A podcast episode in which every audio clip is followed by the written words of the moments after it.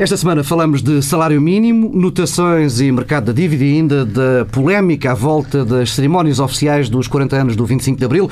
Em exclusivo para tsf.pt, Pedro Nunes Silva fala de cantinas sociais e das IPSS entrarem no negócio dos federais e Pedro Marcos Lopes regressa ao tema das prescrições, desta vez a propósito das queixas contra o Ministério Público. Meus caros, vamos ao tema que marcou, no fundo, toda a semana. No fim de semana passado, no encerramento do Congresso dos TSD, Passos Coelho afirmou que o Governo estava disponível, aberto, a mexer no salário mínimo. E mexer, neste caso, quer dizer eh, aumentar, subir o salário mínimo, e a ideia surge cerca de seis meses depois do mesmo Primeiro-Ministro, Pedro Passos Coelho, ter dito que o salário mínimo devia diminuir como fórmula de estimular a criação de emprego. Pedro da Silva, o que é que mudou em seis meses? Bem, mudou.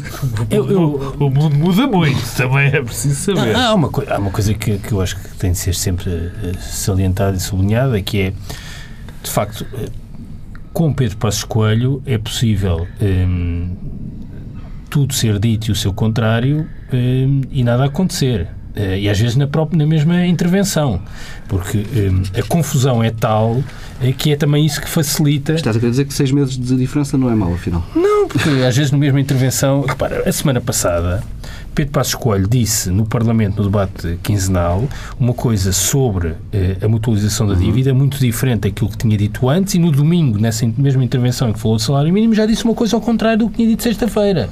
Portanto, eh, vamos lá ver se nos entendemos. Não há qualquer linearidade nem previsibilidade no discurso. Portanto, o tema do salário mínimo é mais um entre outros.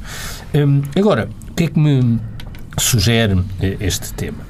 Do ponto de vista político, antes de falar da questão do salário mínimo, eh, eu diria que mais do que eh, uma gestão eleitoralista, há aqui a ideia de dar corpo ao virar de página, à libertação do pós-Troika. Hum.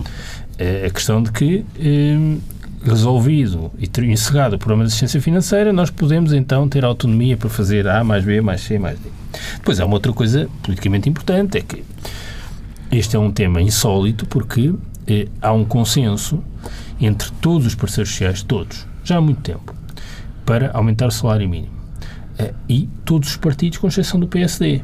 Eu recordo sempre que naquele congresso do CDS que um, era para ter eh, ocorrido e não ocorreu, a moção do agora Ministro da Economia, mas à altura apenas eh, Presidente da, da, mesa, da, mesa, do Congresso, Congresso.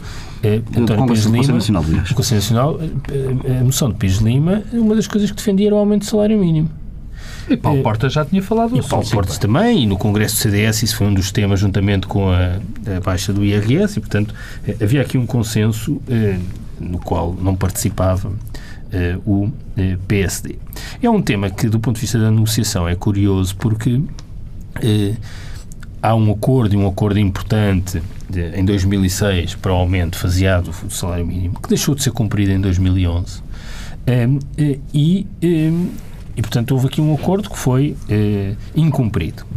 Eh, e depois, no memorando de entendimento, está escrito que não podemos aumentar o salário mínimo durante a vigência do programa, salvo condições excepcionais.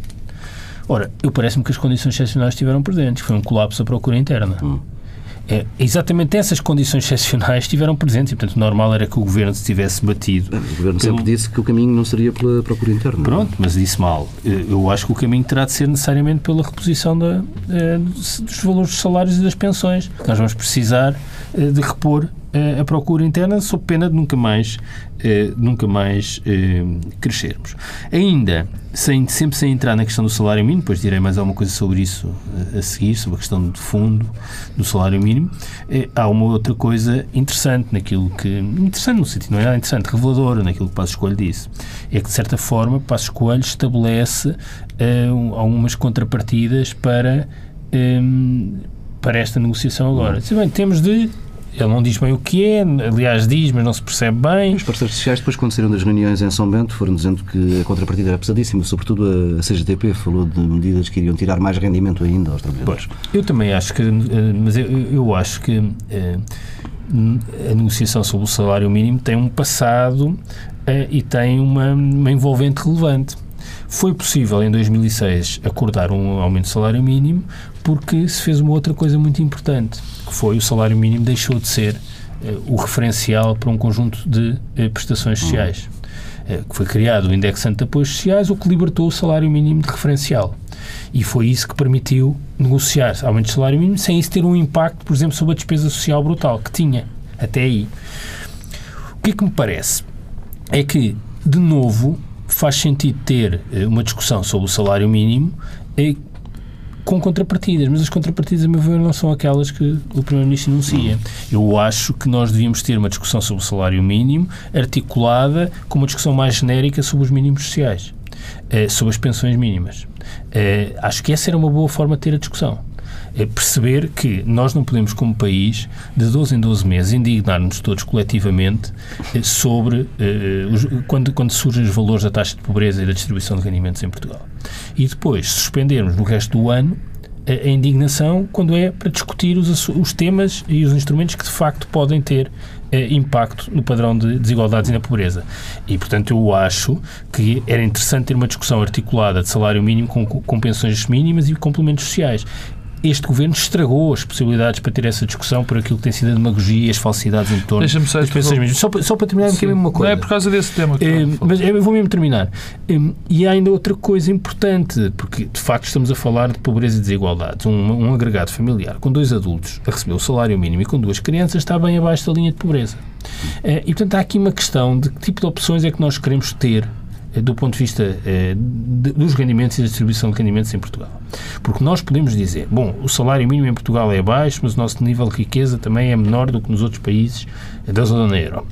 Mas o problema é que a relação entre rendimento per capita eh, e salário mínimo em Portugal é muito mais desigual hum. do que é no resto da zona euro. O salário mínimo na Alemanha aumentou, aliás, e é muito superior ao nosso, mas a distância do salário mínimo ao rendimento médio é menor e ao rendimento per capita também a relação é de outra natureza. Nós temos mesmo um problema de salário mínimo e de salário mínimo muito baixo. Eu, eu, antes de entrar na questão política, eu tenho sérias dúvidas uh, em relação a isto que o, que o Pedro Adão Silva disse, uh, na perspectiva de que devemos discutir o salário mínimo com a questão dos apoios sociais e com os limites de pobreza. Tenho muitas dúvidas nesse aspecto. Tenho muitas dúvidas pelo Não seguinte. é dos apoios sociais, é só das pensões mínimas. Sim, das pensões mínimas. Por, para o argumento que eu vou dar é, é, é exatamente, exatamente o mesmo porque eu acho que nós temos de olhar para o trabalho e para aquilo que representa o salário mínimo no que diz respeito à dignidade do trabalho e determinados valores associados ao trabalho. E outra coisa que temos para olhar de outra forma e que tem que se olhar de outra forma é para o combate à pobreza e para a aproximação Sim, mas, Eu estava só a falar de pensões, não estava a falar de eh, rendimento mínimo. Mas, mas, as, mas, as, pensões são prestações substitutivas do rendimento do trabalho. Portanto, por isso é que eu falo. É sim, estamos sim, a falar de pensões, sim, estou a falar de pensionistas. Pedro, mas, mas o, o, o que eu notei, e peço desculpa se interpretei mal aquilo que tu disseste, a questão é esta. Muitas das vezes, quando nós falamos em, em, eh, no salário mínimo, esquecemos a função do salário mínimo per si. Ou seja, não de, de assegurar o mínimo, digamos assim, mas também da dignidade que tem que ter esse salário para, ser, para que as pessoas tenham uma vida, e perdoa-se o termo, uma vida mais digna e que esse salário seja um garante, seja também um valorizador mas, do fator mas, mas trabalho. Eu, quando, só para clarificar, eu, quando introduzi o tema pensões mínimas, é porque é, são as pessoas que têm uma certa idade que faz com que já não possam acordo. trabalhar. E é, eu acho que as discussões têm de ser articuladas. Podiam ser articuladas. Não, já eu... que vamos abrir uma, uma negociação Sim. sobre salário mínimo, podíamos bem abrir uma negociação sobre mínimos sociais. Pois, mas é que o meu problema é que eu acho que essa discussão vai inquinar o, os, dois, os dois fatores. Como eu estou convencido, enfim, que o problema do salário mínimo tem muito mais a ver com, enfim, obviamente, com a questão da dignidade do trabalho e do valor mínimo para que, estejamos, para, que, para que um trabalhador saia da pobreza pelo facto de trabalhar, tem a ver também com o papel central que o trabalho tem que ter numa comunidade. E esse papel central que o trabalho teve, enfim, até na construção dos valores europeus. Mas já lá vamos, deixa-me ir à questão política. Bom, quer dizer, eu, eu, eu achei curioso. Uh, uh, estamos sempre a ter novidades, não é? Desta vez temos uma, uma manobra que é evidentemente de campanha eleitoral, mas com uma especificidade fantástica, que é uma manobra de campanha eleitoral para ser realizada depois das eleições. Porque normalmente faz-se uma promessa. A questão é, o simples dos salários. vamos mexer claro, aqui claro, funciona na mesma. Claro, não, não, mas é fantástico. Por exemplo, uma manobra que foi evidentemente eleitoralista do tempo ainda José Sócrates foi aquele aumento, foi aquela atualização dos salários do, da função pública. Hum. Bom, foi evidentemente eleitoralista, contraproducente na altura e tudo mais. Mas foi feita para ter um determinado resultado. Agora já estamos noutro nível de, de, de, de eleitoralismo, digamos assim, que é ter uma medida que... Du, que é- duas, porque tens de contar também a eventual descida da sobretaxa do IRS, que Sim, também já foi de acordo, mas estávamos, mas estávamos a falar desta, o que é fantástico, porque é só para depois. E até, até houve uma ajuda dos parceiros sociais. Porque os parceiros sociais, nomeadamente A a UGT. Veio dizer: bom, não podemos ter esta discussão agora, não podemos fazer agora, porque isso ir- iria inquinar as eleições. E, portanto, praça para depois das eleições. E, e- e o governo disse: concordamos inteiramente com a UGT. Melhor não dissesse. Bom, quer dizer, há há aqui uma. uma, uma quer dizer, algo de profundamente, profundamente estranho. E o que é profundamente estranho na atitude do, do Governo e do Primeiro-Ministro é que não só foi dito há seis meses que eh, o, o aumento do salário mínimo não só era muito mau para a economia, como ia fazer aumentar o desemprego. Isso foi dito claramente Preto pelo Primeiro-Ministro preto no, preto no branco. Quer dizer, o que é que isso alterou desde essa altura até hoje? Que eu saiba nada Eu há uma coisa que se alterou, sabes que é? Eu posso dizer. É que eh, no âmbito do acordo de 2006, uma das, uma das matérias que ficou acordada era que passaria a existir um relatório anual, ehm, portanto, na base, com base no acordo, portanto, tripartido, ehm, sobre eh, a avaliação do impacto do salário mínimo em três dimensões: na massa salarial, eh, no emprego e nas desigualdades. Eh, e esse relatório é que permitia fazer afirmações deste tipo. Eh, tem um impacto positivo, negativo nestas três dimensões. Quer dizer, isto não é matéria de opinião. Uhum. É maté não é matéria de opinião, Claro. é matéria de. eh, há formas de projetar e antecipar isso. O que é que aconteceu? É que esse relatório subitamente deixou de ser feito, ou pelo menos deixou de ser tornado público. Não se sabe desse relatório. Eh, o governo pode dizer, bom, o acordo deixou de ser cumprido, não faz sentido fazer o relatório. Não me parece. Não vejo razão nenhuma para, mesmo congelando o salário mínimo, não seja possível fazer esta avaliação. Porque depois o que, o que acontece é o Primeiro-Ministro, com eh, do alto de toda a sua sabedoria eh, conhecida, eh, faz estas afirmações que são achismo puro. eh, e, portanto, Pois não.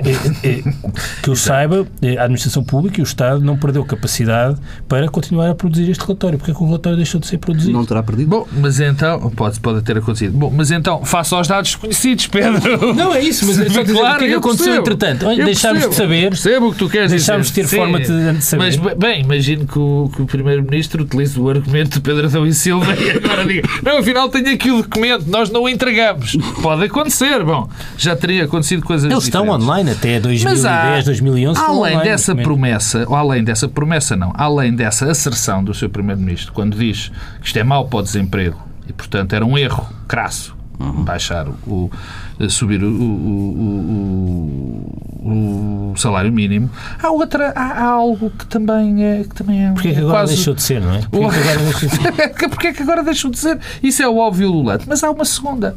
Porque nós sabemos, isto tem sido repetidamente dito, agora menos com com o aproximar das eleições, que os salários continuam elevados. Que os salários continuam elevados. E, e o que de facto também tem acontecido, que é algo que é pouco referido eh, eh, no espaço público, ou pelo menos, se não é pouco referido, eu acho que deveria ser mais referido, é que nós tivemos, de facto, nós estamos neste momento, de facto, por questões relacionadas com o subemprego, com o salário muito mais baixo. Mais baixo, provavelmente, que o próprio salário mínimo, através de realidades como eh, os nossos conhecidos recibos verdes e, e- e os tarefeiros. Quer dizer, temos essa realidade. Depois há outras coisas que nós não podemos esquecer. Nós ainda não sabemos os números de 2012 nem os de 2013. Mas sabemos que desde 2003 até 2011, em 2003, 4,5% da população portuguesa empregada recebia o salário mínimo. E chegamos a 2011 com 11%. Ou seja, o que é que eu quero também dizer com isto é... Sabemos eh, que do ano passado, 2013, muita da criação de emprego que existiu nos, eh, Bom, nos sabemos que sim. foi... Provavelmente, provavelmente uh, uh, Paulo, provavelmente uh, ainda mais naquilo que eu acabei de dizer, como a, que é o subemprego. emprego está a baixar, a proporção... É, é maior. Obviamente terá a ser, mas esse é também é este fenómeno desse crescimento do número de, de, pessoas em Portugal, da população empregada, que ganha o salário mínimo cada vez mais. E eu vou repetir este número que eu acho importante. Em 2013 era 4,5%, em 2011, 11%. Portanto, tudo indica tudo indica que isso está a acontecer cada vez mais e o que também vem desdizer, no fundo, um bocadinho o que o Primeiro-Ministro diz quando uh, não é eh, aconselhável e quando isso ia criar também uh, uh, mais desemprego. Mas em termos políticos é o que se pode dizer, é uma manobra eleitoralista, ainda para mais, e peço desculpa, Pedro da Silva, mas é só para acabar, vem de onde? De onde é que vem agora? Quer dizer, o que é que levou neste a não ser este relatório que o Pedro Adão Silva falou e que provavelmente vai lembrar qualquer coisa ao Primeiro-Ministro, de onde é que vem esta discussão de repente? Ninguém sabe. Pedro Adão Silva, que efeitos é que isto pode ter na, na economia? A, a verificar-se, não é? Bem, quer dizer, não, não, de, não devem ser muito significativos, não tenho a forma de avaliar isso, mas eh, não é irrelevante que patrões eh, e confederações sindicais estejam de acordo, é porque não veem que tenham um efeito negativo, pelo contrário... De trás, não é de agora. Pelo contrário, hum, de alguma forma tem um efeito positivo porque eh, repõe alguns rendimentos e estimula a procura interna, portanto, algum efeito positivo pode ter. Agora, o que me parece é que eu acho que nós às vezes temos esta discussão eh, afastando-nos e suspendendo e, e, quase ocultando aquilo de que de facto estamos a falar. Estamos a falar de um rendimento que é neste momento 485 euros. Um, eh, e estamos a falar, uh, o último aumento previsto no acordo de 2006 era a passagem de 485 para 500. Uh, 15, 15 euros. euros um, há qualquer coisa que não funciona bem se eh, as empresas portuguesas eh, dependem de pagar 485 euros aos seus trabalhadores e não 500 para serem sustentáveis. Há aqui qualquer coisa que nós já aceitamos como normal, mas que não pode ser eh, normal. Dizer, o que, ah, é, o que é exatamente viver com estes rendimentos? Eh, uma das singularidades do mercado de trabalho em Portugal é que, em grande parte dos países europeus, há situações de pobreza, as desigualdades também eh, existem, naturalmente, mas há situações de pobreza e de pobreza extrema. Mas, normalmente, os pobres são aqueles que estão nas margens do mercado de trabalho ou que não têm emprego. Eh, o que é, que é uma das singularidades portuguesas? É que eu posso ter um emprego com um emprego protegido do ponto de vista do vínculo laboral, com trabalho para a vida, eh, com uma situação estável e receber um salário de tal forma baixo que isso torna-me torna pobre. Isto é aceitável? Hum, é, é esta a aspiração que devemos ter como país, quer dizer, é, é competir é, através deste padrão, é essa a nossa ambição. Não me parece que, que seja. Portanto, esta questão das desigualdades e do, do, salário mínimo é uma questão central, central para o, para o país e que nós temos de tê-la sempre na agenda um, e que não faz sentido. Aliás, é uma das, é uma das várias dimensões negativas do memorando, foi exatamente essa, porque também revela uma incompreensão daquilo que é específico na sociedade portuguesa do ponto de vista de, dos rendimentos. Um, uh, eh, quer dizer, são várias coisas. A, a, forma como a Troika fez fim-capé para que o tema de salário mínimo foi um dos temas que foi bastante uhum. discutido quando foi formulado o, o memorando, para que ficasse uh, preto no branco, que não haveria aumentos, salvo as circunstâncias excepcionais. Tudo isso é, é revelador de que a estratégia... O dele era a defesa de um, de, a estratégia, de, de, a estratégia foi mesmo empobrecimento e desvalorização claro. salarial. Não vale a pena. Agora, de repente, o Primeiro-Ministro, porque está à frente dos TSDs, Uh, dizer, uh, dizer o contrário, naquele arrazoado discursivo, porque isso, eu repito, isso foi o mesmo discurso onde o Primeiro-Ministro voltou ao tema uh, que o, da dívida da mutualização e que não podem ser uns a, a trabalhar e a poupar e outros a endividar-se e que uma coisa é a solidariedade, mas que isto era que a mutualização era caridade. Quer dizer, isto, isto, quer dizer, isto de facto é, é difícil de nós nos posicionarmos e de comentarmos estas, estas frases e estas afirmações e estas vontades que não correspondem a, a nada. Até porque eu confesso que um Primeiro-Ministro tem o poder da palavra, mas tem também o poder da decisão e de iniciar um processo. E, portanto, enunciar apenas que quer falar sobre o salário mínimo não é nada. O Primeiro-Ministro pode ir muito mais longe eh, neste tipo de afirmação, ainda mais num contexto em que sabe que todas as outras partes estão Sim, disponíveis e de acordo. E, portanto, o que é que o Primeiro-Ministro fez? Enunciou e enunciou um conjunto de contrapartidas, aliás, bastante confusas, não se percebeu negociação coletiva, contratação coletiva, houve ali várias coisas, eh, e, e, pronto, e, e gerou, teve este efeito, que o julgamento certamente era o que ambicionava, que era o tema aparecer na agenda, mas aparecer na agenda associado eh, à iniciativa do governo eh, e tem um efeito que, não, que eu acho que não é eleitoralista no sentido de que as pessoas não vão receber eh, aumentos e com isso ter uma percepção material de que as coisas mudaram, mas, não pode mas ter é, efeito, é um, tem um efeito, não, não, tem um efeito, de, tem um efeito de mudar de página, que é, é, é o ponto é sempre o mesmo. É no dia 17, 18, 19 de maio a doutrina divide-se, o país vira a página. Vira a página e então é possível recuperar autonomia e decidir autonomamente. Isto é uma enorme falsidade, porque eh, a história destes três anos mostra que quando o governo quis construir margens de autonomia em relação ao programa de assistência, foi capaz eh, de o fazer. Eh, eu depois falarei no online sobre isso, por exemplo, uhum. o tema tudo o que tem a ver com o financiamento do Estado paralelo nas áreas sociais, seja os contratos de associação de educação, sejam as cantinas sociais das IPSS, eh, sejam eh, as agências funerárias. Quando é para financiar o universo paralelo ao Estado com recursos públicos, aí já o morando não é um problema. E, portanto, o morando foi, ao mesmo tempo, um instrumento para legitimar uma ambição nunca escondida de, da direita de desmantelamento do Estado Social, para isso foi instrumental, e depois o Governo, nas outras matérias, fez do memorando o que quis. As 11 ou 12 revisões eh, são a prova de que eh, o Governo fez do memorando o que quis. Portanto, se o Governo tivesse querido, de facto, eh, trazer o tema do salário mínimo para o período de assistência financeira... Tinha conseguido pelo menos devia ter tentado. Pedro Marcos Lopes, eh, Lopes Xavier, na, na quadratura do círculo esta semana, lançava uma ideia, dizia que se a carga fiscal sobre as empresas eh, vai descer, com a nova com a reformulação do, do, do IRC, seria mais justo que parte desse benefício uh, fosse parar também aos trabalhadores, não fosse todo para o lado do, do capital ou do, dos patrões. Uh, na prática, Lopes Xavier o que propõe é que, em vez de se subir uh, o salário mínimo, o Governo deveria diminuir a parte da TSU que é suportada pelos, pelos patrões e, e, e, deixar que esse valor fosse incorporado nos salários de trabalhadores, bem entendido, a este nível salarial. E, quem é que pagava, pois, como é que se financiava o orçamento da Segurança Social? Eu, eu, eu, ouvi, não ouvi, não ouvi, não. Eu, eu ouvi o argumento do, do António Lopes Xavier e, e, muito francamente não o percebi. Porque a parte que percebi era que o, o António Lopes Xavier achava sempre que o Estado teria que interferir não só na, na, nos salários dos trabalhadores dentro das empresas, uhum. Uh, e que isso teria que ser uma espécie de contrapartida para a baixa do IRC. Eu, de facto, não é um não percebo, não concordo, mas acho que não tem muita lógica. Mas há um tema. Há um argumento de fundo que é que mas relacionado com isso. Não seja todo do lado dos então. patrões. Não é? só para, eu, não, eu não ouvi essa uhum. informação, mas eh, e, e, percebo e sou sensível ao problema dos custos não salariais do trabalho e, eh, e como isso pode, aliás, ser prejudicial para os, para os trabalhadores com salários mais baixos. Agora, não vejo como é que possa existir uma contrapartida para um benefício que foi de facto eh, um desequilíbrio eh, a favor do capital, quer dizer, a reforma do IRC teve essa consequência, teve, é objetivo.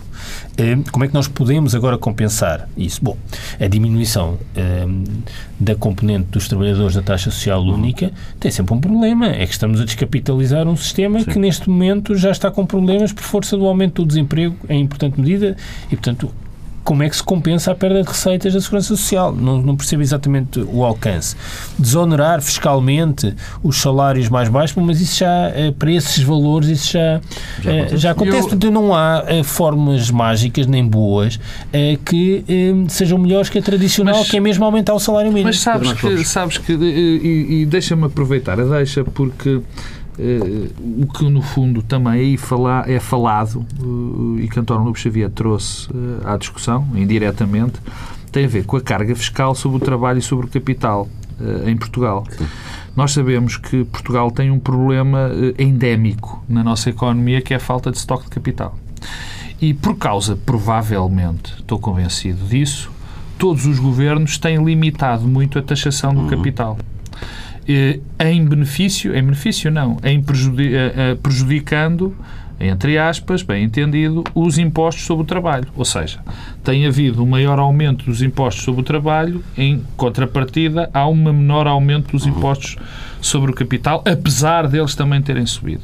Isto explica-se pelo facto, enfim, as razões. Isto aconteceu em todos os governos e as razões têm uma lógica. A razão tem a lógica, tem a falta de estoque de capital. No fundo, aqui é, um, é, o, é o pescadinha de rabo na boca. Vamos tentar não taxar o capital porque o capital eh, vai embora, precisamos de mais capital, vamos tributar os trabalhadores, mas por outro lado, nós o que nunca temos conseguido é aumentar os nossos estoques de capital para que os, os investidores privados eh, eh, aumentem. É, é, por acaso é uma discussão que há aqui há uns anos, ultimamente tem estado bem parada, que era uma discussão que havia entre muito entre os conservadores britânicos e os, os trabalhistas. E, curiosamente, não, não uh, aquela divisão extrema, uh, aquela divisão de direita e esquerda, hum. não, aqui não acontecia, porque eram muitas vezes os, os, os, conservadores a dizer que se tinha que diminuir mais os impostos sobre o trabalho e aumentar sobre o capital. Mas esta é uma discussão que nos traz, que é uma discussão que vai ser recorrente em Portugal, porque, porque os impostos sobre o trabalho são enormes e os impostos de capital também começam a ser grandes, o que faz diminuir as duas coisas. Mas isso, enfim, eram à parte e que tem a ver com, com, com, com, com o Globo Xavier diz. Deixa-me dar só, em relação ao salário mínimo, hum. dois ou três pontos que eu acho essenciais. Eu, eu gosto pouco de, do argumentário económico sobre a questão do salário mínimo. Uh, uh, gosto pouco, por, porquê? Pelo aquilo que eu comecei por dizer no programa, porque o salário mínimo tem muito mais a ver com o conteúdo de dignidade no trabalho, de necessidade do trabalho ser suficiente para que se tenha uma vida digna, porque, porque coloca o trabalho no centro do, do, dos fatores de produção. E isso foi algo que a Europa, nos últimos anos, durante este século, tem, tem tido muita propensão a fazer, quis fazer, pôr o trabalho no centro hum. do, dos fatores de produção e, e também era uma maneira também de o ajudar e de dignificar esse próprio papel. E eu não gosto dos argumentos económicos, posso ir aos argumentos económicos. Eu não gosto dos argumentos económicos porque uh, os argumentos económicos uh, são, têm a tendência, neste caso, a ser extremados. Há posições absolutamente marginais dentro da nossa comunidade que se diz que, teoricamente, que se dizem que o salário mínimo devia acabar, porque se acabasse, aumentaria o desemprego, ou diminuiria o desemprego. Bom, isto pode ter uma lógica interna, mas destrói completamente aquilo que eu acabei de dizer, que era o valor social, a dignidade do trabalho, pôr o trabalho como uma mercadoria simplicíssima, como, como se uma nota de, de dólar ou de euro valesse o mesmo que o Paulo Tavares. Quer dizer, é, é isto que está aqui em Não, causa. E a criação de um exército de reserva de mão de obra, que era. é o da malga, é o da malga. Um grupo São as pessoas que trabalham com uma malga de arroz. E, e portanto, que colocaria uma pressão sobre o conjunto claro. dos rendimentos sobre o trabalho. Sim, sim, está bem, mas, mas essa é. Alguém quer saber se o objetivo não é não é exatamente não, esta, é, a recriação de um exército Sim, industrial, de é, reserva de mão de obra. Eu acho que não. Bem, enfim, prefiro achar que não é esse o objetivo Deixemos e acho que não é. Mas esse, esse é o extremo, mas isto existe. Existe um bando de patetas que acha isto. Peço desculpa do termo.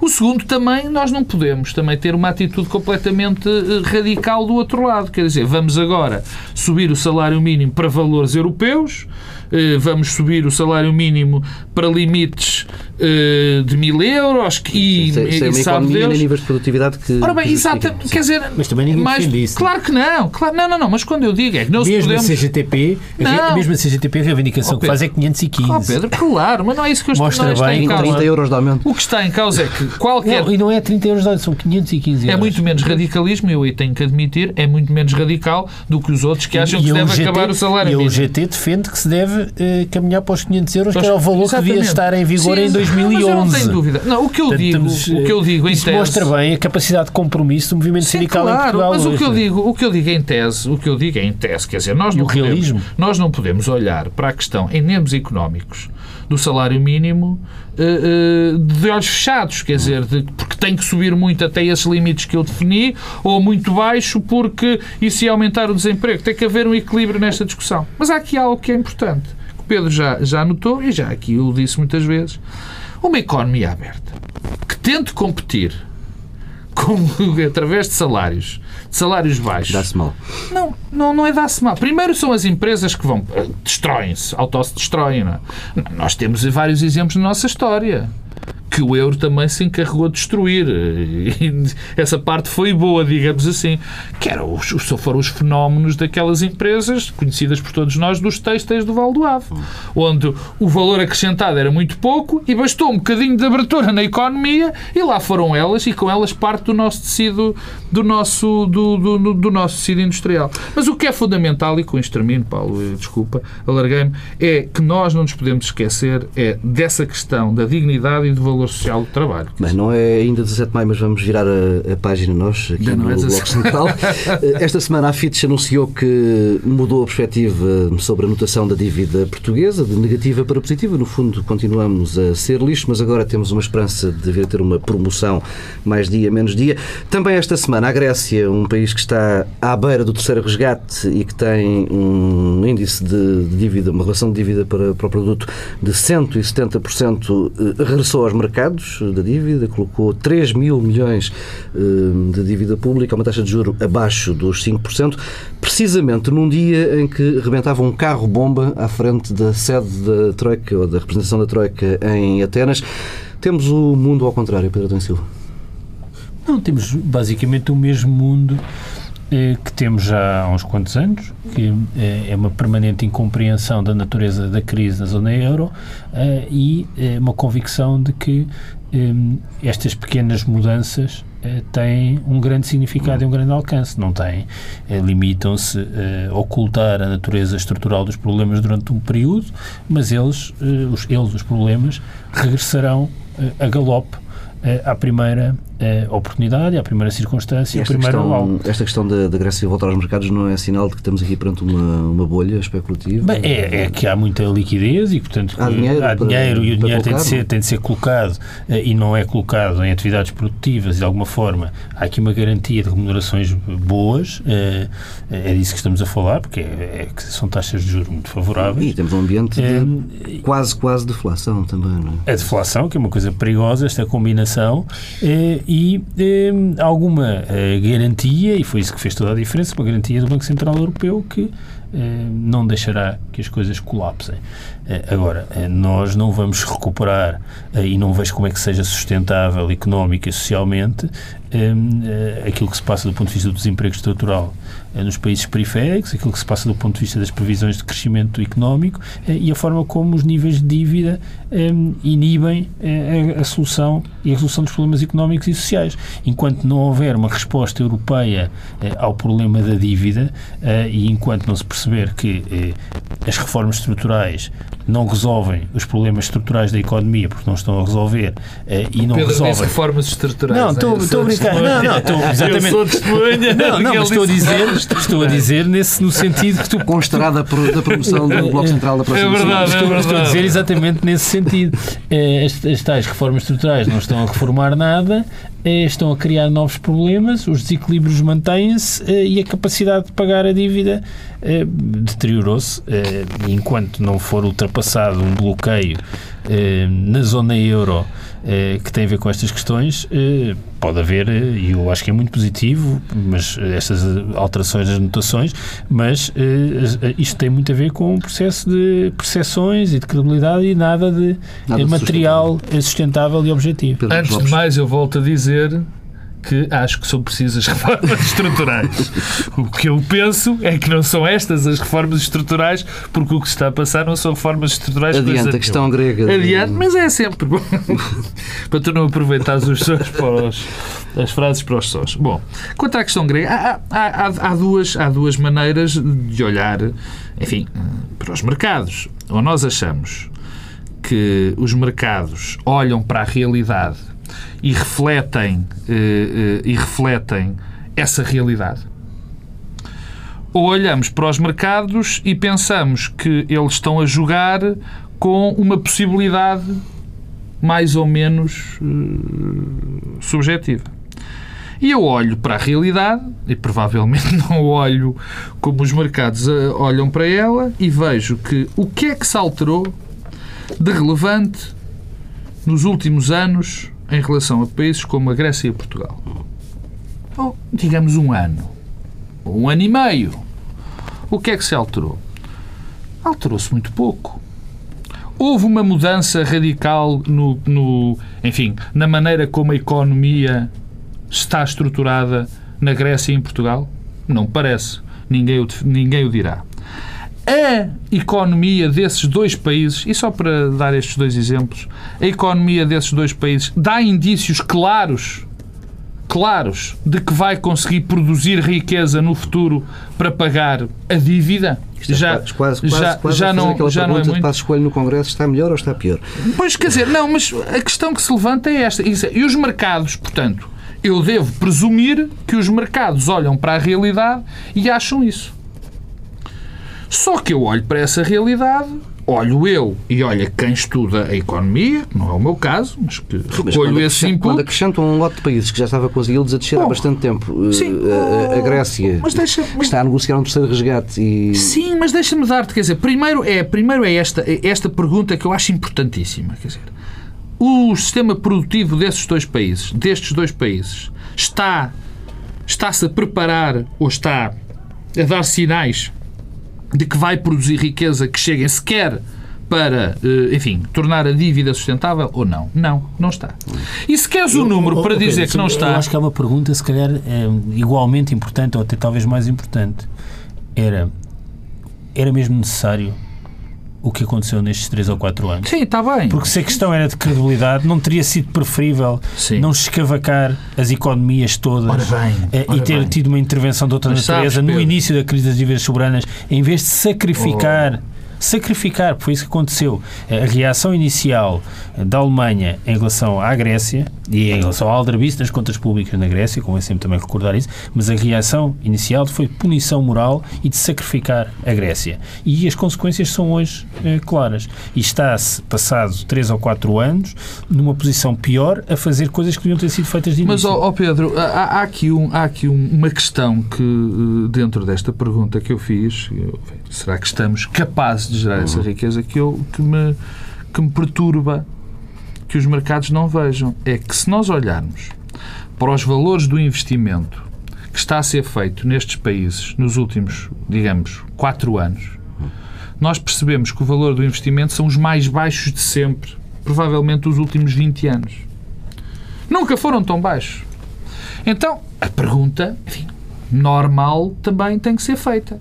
Se não se está a investir se não se está a investir, se não se está sequer, e é bom que isto fique claro, porque é o que está a acontecer, não se está sequer a repor uh, as máquinas, para dar exemplos fáceis, uh, as máquinas que estão uh, a funcionar agora e que precisam de ser melhoradas, se nem sequer se está a fazer isso, como é que esses países vão, vão gerar riqueza? Quer dizer, e olha-se, este é um ponto. O outro ponto é olhar para isto e, na minha opinião, é o que está a passar. Estamos, mais uma vez, a olhar para o movimento especulativo, enfim, não, não clássico, mas especulativo. E, e a terceiro ponto é perfeitamente evidente, é que, no fundo, os mercados já assimilaram uma determinada mutualização da dívida. E o que é que acontece? Tudo isto é consequência ainda do mesmo ato político. Ainda do mesmo ato político a declaração de Mário Draghi. Mas vamos, vamos avançando, estamos já muito, muito no, no limite do nosso tempo. Pedia-vos uma resposta muito breve ao caso dos militares de Abril versus Assunção Esteves. Eh, e tenho duas questões eh, muito rápidas. Deve os militares ter voz na cerimónia oficial dos 40 anos de 25 de Abril na Assembleia da República e deve a Presidente da Assembleia da República dizer que se os militares não quiserem ir à, à cerimónia, isso é problema deles. Pedro Nem Silva? Resposta muito rápida. Não, não. Não, não. não repara, é, é, é, eu não, nós quer dizer, vivemos, no, vivemos felizmente. Olhem que dão as respostas rápidas. Agora, não, só para elaborar um pouco. Vivemos felizmente num regime de tutela política e não de dupla tutela militar. Os militares desempenharam um papel verdadeiramente patriótico na forma como fizeram a transição para a democracia e na forma como souberam regressar eh, aos quartéis e deixar a política eh, como um espaço de soberania do povo. Eh, eu acho que isso é notável, é exemplar. aquilo que muitas vezes é referido como os excessos do poder militar e mesmo do Conselho da Revolução e do MFA no período de transição é, é completamente desadequado falar em excesso. Acho que, olhando retrospectivamente, o percurso foi notável e parece-me bem que hoje vivemos, e, por, e bem, com uma tutela exclusivamente política e é assim que se deve manter. A Assembleia da República é um espaço de representação do soberano, do povo, e quem deve ter voz é quem representa o soberano e o povo. Depois do dito Pedro isto, ter roubado muito dito tempo, isto, temos mesmo... Dito isto, a, a, a, declaração da Presidente da Assembleia da República é de uma infelicidade extrema. Pedro Marcos Lopes, muito, muito breve. A Assunção Esteves, a Presidente da Assembleia da República, teve uma, uma frase menos feliz, é evidente.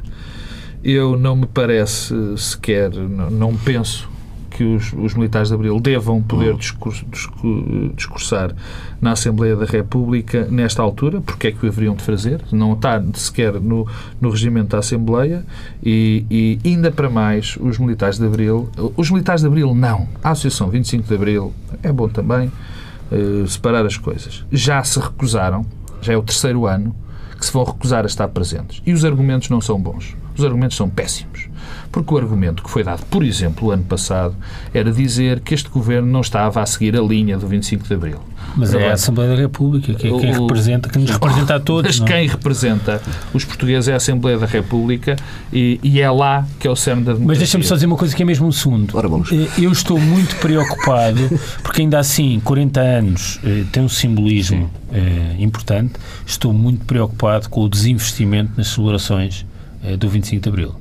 É, vejo não, com não preocupação. Não podia ter encontrado uma fórmula de trazer, por exemplo, para outro espaço, para a sala do Senado, para a sala Podia-se ter encontrado muitas coisas, mas que deviam ter partido da iniciativa da Assembleia, eventualmente até da Conferência de Líderes e não da Presidente isoladamente, mas em geral não é em abril que se preparam as comemorações dos 40 anos do 25 de abril e o que me parece evidente é que quer o Governo, quer o Parlamento cuidaram um pouco celebrar os 40 Eu, por acaso, acho que há um personagem que deveria ser e central. A República, Ora, sim, sim. Há um personagem que devia ser central e que foi completamente negligente, que foi Cavaco Silva. Cavaco Silva devia ser o pivô das celebrações do, do, do 25 de Abril. Porquê? Porque ele é eleito por todos os portugueses e é até pela Constituição vai representante fazer, de todos os portugueses. Vai fazer uma grande conferência por essa altura. Não, uma conferência, Fica... depois, é, não, é, não é uma conferência, há, há um lado celebratório é, que deve ser Simbólico. mantido e simbólico, não é uma questão de conferências e debates. Fica por aqui esta edição de Bloco Central, ponto final, tempo esgotado. Regressamos eh, na próxima semana à mesma hora. A conversa há de continuar eh, em tsf.pt com Pedro Dão Silva a falar de cantinas sociais e da entrada das IPSS no negócio dos funerais e com Pedro Marcos Lopes a regressar ao tema das prescrições. Pedro Nunes Silva, a questão das cantinas sociais e das IPSS a fazerem concorrência às funerárias. Não, é, é, há um lado quase é, irónico, não é? Porque quando se está a falar da atividade funerária tem um lado é, que lúgubre e, portanto, eh, isto... Humor negro, bem Humor negro, não é? É mas, mas na a própria verdade... palavra cangalheiro. Lembro sempre dos filmes, do, dos, filmes, dos livros do Lucky Luke. Cangalheiro é, social. Mas é, o que é que é? Há uma, uma espécie de velha ambição das instituições particulares de solidariedade social de cobrirem o ciclo. o ciclo de vida. Uh, creches, cantinas, farmácias sociais, hospitais, lares agências funerárias. Eu eh, acho que isto tem esse lado, eh, parece uma coisa eh, marginal, mas não é, porque eh, revela que há aqui eh, um projeto eh, político que tem sido concretizado ao longo destes três anos. e quando dizemos, bom, um memorando que retira a margem de manobra para o governo, ao governo. Não é verdade. Há áreas onde há toda a margem de manobra. Uma das áreas é esta. É para o terceiro setor, o governo diz tudo, dou tudo. É isso que tem acontecido. Eh, e não deixa de ser irónico que eh, um governo que foi eleito e, e com uma das bandeiras era o combate ao Estado paralelo eh, e depois ainda iniciou aquele processo das fundações e tudo isso, que não tenha feito outra coisa senão reforçar o Estado paralelo. É disso que estamos a falar. Porque o que estamos a fazer sistematicamente em várias áreas é, é a transferir recursos públicos, recursos do Orçamento de Estado, para entidades privadas eh, e estamos a fazer isso para que elas eh, realizam, realizem e cumpram funções que até aqui eram desempenhadas uhum. pelo Estado ou pelo mercado. Portanto, estamos a criar situações de privilégio. E o problema é que isso acontece diminuindo a avaliação, os critérios, o escrutínio e a forma como dinheiro, os dinheiros públicos são geridos. As regras mais elementares e mais básicas de boa gestão da coisa pública, dos recursos públicos, são, de facto, suspendidas e abandonadas nestes temas. Nós temos vários exemplos simbólicos disso. A meu ver, os dois principais são os contratos de associação na educação. Uhum que, eh, na verdade, uma das coisas que estava prevista no memorando era diminuir esses contratos, não é isso que tem acontecido e não há nenhuma razão para que sejam transferidos recursos do Orçamento de Estado para financiar a iniciativa privada, que além de mais concorre muitas vezes com a oferta pública, eh, da mesma forma que não há razão nenhuma para eh, criar uma situação de privilégio às instituições particulares de solidariedade social com esta questão de competirem com as agências funerárias, não sabemos bem em que condições, é de facto para fazer negócio. O tema das cantinas sociais é talvez ainda também é, é um tema igualmente chocante, porque nós estamos a falar eh, de, de, da criação de umas eh, entidades, de uma oferta eh, para a qual o Estado e a Segurança Social transferem recursos e depois transferidos os recursos, não mais cuida de saber quem é que são os beneficiários, quantas pessoas é que vão, quem são essas pessoas e o custo eh, o custo eh, dessas cantinas é, é brutal eh, e quando comparamos, por exemplo, com prestações de mínimos sociais como o rendimento social de inserção, temos verdadeiras surpresas porque percebemos que se gasta muito mais a financiar cantinas sociais para uma família com dois adultos e duas crianças do que as prestações equivalentes de rendimento social de inserção. O Estado demite-se de controlar essa, essa parte da despesa não, pública? Nós não sabemos nada sobre isso. É uma espécie de buraco negro. O Estado atira dinheiro para um buraco e depois esse dinheiro é gerido eh, como se fossem eh, recursos privados. Eu sou totalmente a favor da iniciativa social e privada, mas essa iniciativa tem de depender também de um esforço de captação de recursos. Eh, nós não podemos ter um terceiro setor eh, em Portugal que é totalmente dependente do, do, do Orçamento de Estado. O terceiro setor em Portugal não é sustentável eh, se o Orçamento de Estado não estiver presente. Eh, e se depende do Orçamento de Estado, tem de cumprir critérios e tem de ter rigor na gestão, na atribuição e na forma como oferece os bens e os serviços e tudo isso me parece que eh, é uma grande nebulosa eh, e eu julgo que, aliás, é uma obrigação eh, dos poderes públicos, mas também da comunicação social, de fazer um escrutínio daquilo que se passa nesta área e que é uma área que, de facto, este governo tem dado passos sistemáticos para reforçar o Estado paralelo em vez de o diminuir. Pedro Marcos Lopes, a questão de, de boa parte das eh, queixas que são apresentadas contra procuradores do Ministério Público têm como base a prescrição de processos. O facto é que ultimamente temos, temos enfim, sido surpreendidos, digamos assim, com algo que já existia, mas que estava, enfim, relativamente encoberto, que é o fenómeno das prescrições e, e, e, este fenómeno das prescrições, que veio a lume, em primeiro lugar, com o problema das prescrições no, nos, nos, no, para os bancários, para os banqueiros, para o processo do BCP e provavelmente também para, no processo BPN, mas essas prescrições tinham um aspecto diferente, de uma gravidade enorme, mas tinham um aspecto diferente, tinham a ver com contraordenações. Portanto, não com aspectos criminais, mas, mas uh, com aspectos, enfim, fora do âmbito uh, penal.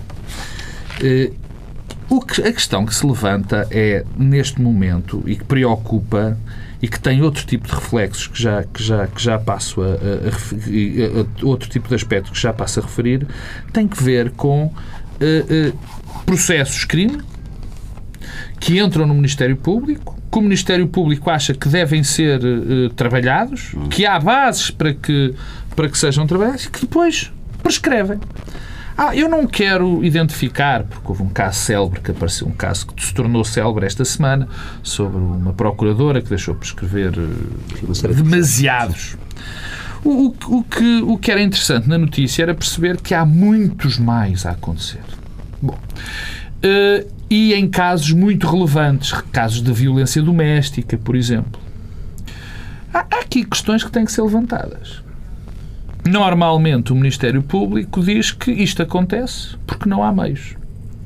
E o facto é que todos os processos que foram levantados, ou a grande, esmagadora maioria dos processos levantados, não foi essa razão que foi dada para que isso tivesse acontecido. No fim do processo, não foi isso que aconteceu. Foi porque houve negligências, que houve problemas graves.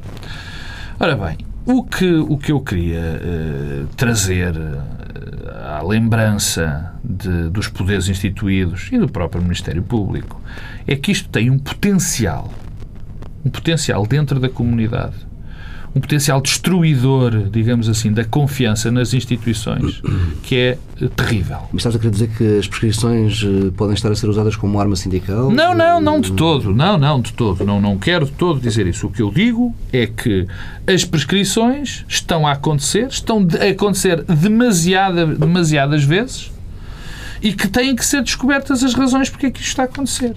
Tem sido, eh, o Conselho Superior de Magistratura tem levantado vários processos disciplinares, os processos disciplinares acontecem e muitas vezes, na maioria dos casos, vê-se que há negligência, com penalizações que eu, na minha opinião, mas isso é uma mera opinião, são relativamente leves. Eh, mas isto está a acontecer. E o que está, e, e o que eu quero chamar a atenção, e repito, quando tu interrompeste, é o, o problema que isto pode trazer à comunidade. Quer dizer, que é mais uma descrença brutal nas instituições. E isto é, é daquelas coisas que faz abanar os pilares. É, é nós também começarmos a pensar ah, ah, vamos meter um processo de crime e depois ele pode prescrever ou ele prescreve. Quer dizer, o que é que interessa uh, uh, atuar nesse sentido? E, e, eu não sei o que se passa, mas alguma coisa se passará. Tem que se ter mais atenção. Se é por falta de meios coisa que eu não, que eu não acredito que seja, uh, francamente, devido aos investimentos que foram feitos nos últimos anos, mas foi por falta de meios, que isso seja olhado de outra maneira, mas uh, é bom que se perceba o, o, enfim, o vespeiro em que se está a mexer uh, neste caso concreto. Tempo online também esgotado. Até para a semana.